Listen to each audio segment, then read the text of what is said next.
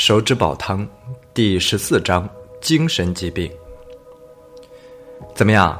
危难时刻还要我钱鹏钱大英雄出手吧？小钱晃动着自己手中的电击棒，得意地对着屋子里的人说道：“钱鹏这小子在收缴养殖场那帮盗贼赃物的时候，觉着好玩，偷拿了一个电击棒，想带着玩两天，没想到还真给派上用场了。不错，不错。”钱串子，你这小子关键的时候还能顶点用处。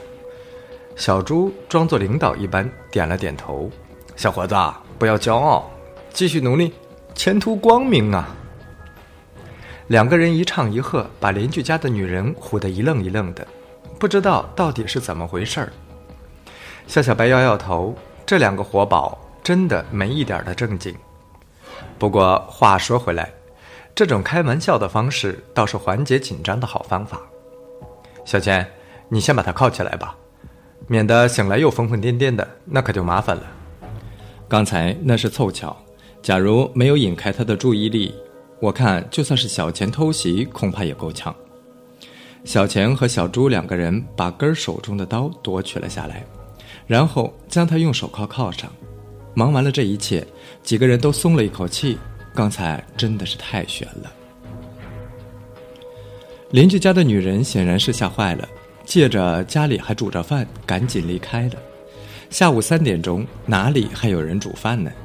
不过肖小白也没有拆穿他，毕竟经过一场这样的惊吓，害怕是很正常的。肖哥，那我们现在该怎么办？等他醒来，然后问清楚？小猪有些不解。其实都不用问了。这里应该不是我们要找的现场，啊？为什么？小猪和小钱都有些不明白。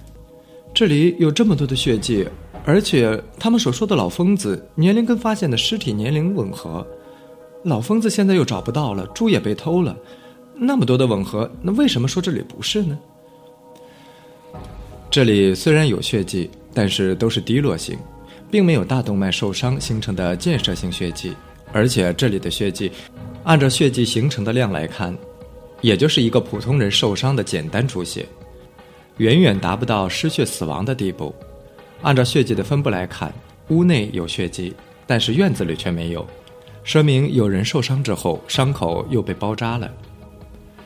按照我的推测，那天晚上老疯子或者是老黑子被根儿砍伤了，但是根儿也被老黑子和老疯子给制服了。包扎好伤口后，一家人睡觉了。大概是因为害怕之类的，老疯子在夜里偷偷跑了。屋子里撕破的衣服，大概就是包扎时候用的。小钱一边听，一边找来了一根绳子，在根儿的身上缠了好几圈，绑得紧紧的，然后开始对着根儿的人中猛掐。肖小白看着他使劲的样子，很怀疑他是不是有意在报复的意图。哎呀妈呀，疼死我了！根儿是被掐醒了。可是人中那里愣是被小钱掐破了一个血口子，妈了个逼的，谁掐我？根儿狠狠地瞪着小钱，骂了一句脏话。肖小白一听，知道这家伙是清醒的。根儿，我们是跟你闹着玩的，别生气。一会儿我给你买糖吃。我问你，你爹和你妈在哪里？听到有糖吃，根儿马上移开了盯着小钱脸上的目光。将头转向肖小白：“你真的给我买糖吃？肯定买，只要你把知道的都说出来。”肖小白感觉自己像骗小孩子的人贩子一般。我妈那天晚上也不知道怎么的了，胳膊就流血了，夜里偷偷跑了。我这几天我告诉我爹，天天去找他，找到了。我先跑回来了，我爹在后头呢。听了这话，肖小白知道自己并没有猜错，这一家人只不过是受伤而已，并没有人死亡。根儿说完就开始闹腾着要糖吃。肖小白从兜里摸了半天，找到了一块巧克力给他。过了大概半个小时，一个黑瘦的农家老汉拉着一个蓬头垢面的女人回来了。肖小白看了一下，女人的胳膊上包扎着一块破布，上面的血迹已经干了。说明了来意，又留下了十块钱赔偿撬坏的锁。肖小白三个人收拾好一切，出发了。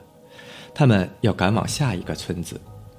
哎，小哥，那当时根儿那样拿着刀要砍人的时候，你说的那些是什么意思啊？为什么要那样？小钱一边开着车一边问道。他显然是在回忆刚才那惊险的一刻。